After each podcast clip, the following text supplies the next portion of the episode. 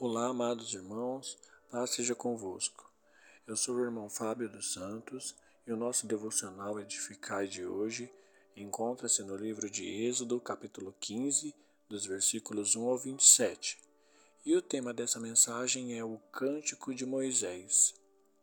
Ao lermos este capítulo, percebemos nos versículos do 1 ao 19 Moisés e o povo exaltando ao Senhor com um cântico novo de alegria e gratidão pelos grandes feitos realizados. Miriam, irmã de Moisés, junto com as outras moças, pegam tamboris e saem dançando e cantando o coro do mesmo cântico. Até aí tudo bem. Nós também fazemos isso quando somos abençoados por Deus. Agradecemos, cantamos e contamos os feitos do Senhor para as outras pessoas que estão à nossa volta. Mas neste caso, o problema vem logo em seguida. Moisés e o povo chegam à cidade de Mara, onde se deparam com sua primeira dificuldade.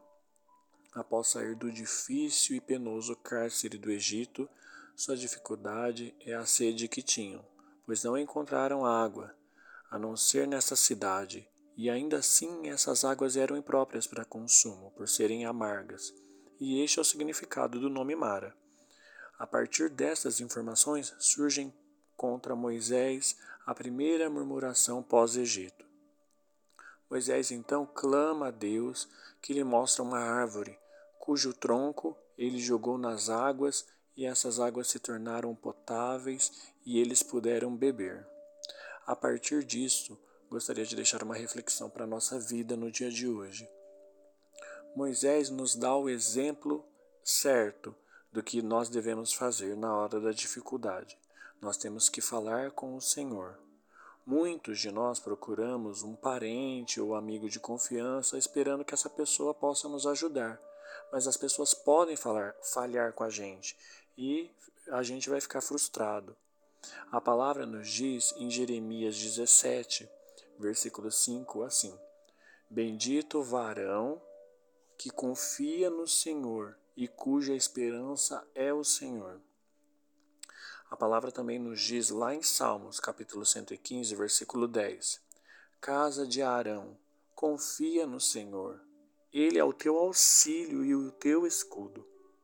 Então, irmãos, nossa confiança deve estar no Senhor e não nas pessoas.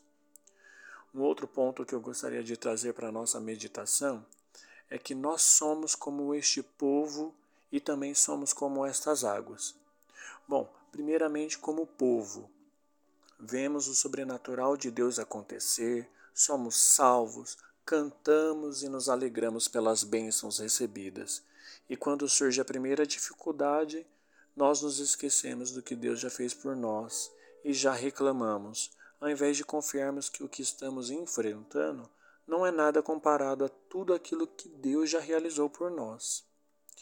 E também, em segundo lugar, sendo né, como as águas de mar, nós estávamos abandonados, sem vida em nós, impróprios para uso e com um destino incerto.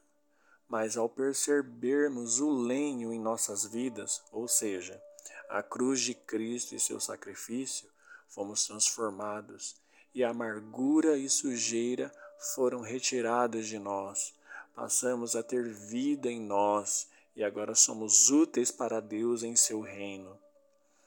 Irmãos, que nós não venhamos nos esquecer nunca de tudo que o Senhor fez por nós, o que éramos e o que Ele nos tornou por seu poder.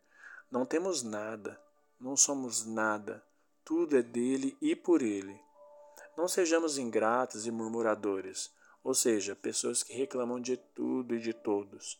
É hora de louvarmos a Deus, dançarmos em Sua presença e agradecermos, lembrando sempre do que Ele é, do que Ele fez e do que Ele faz por nós. Amém?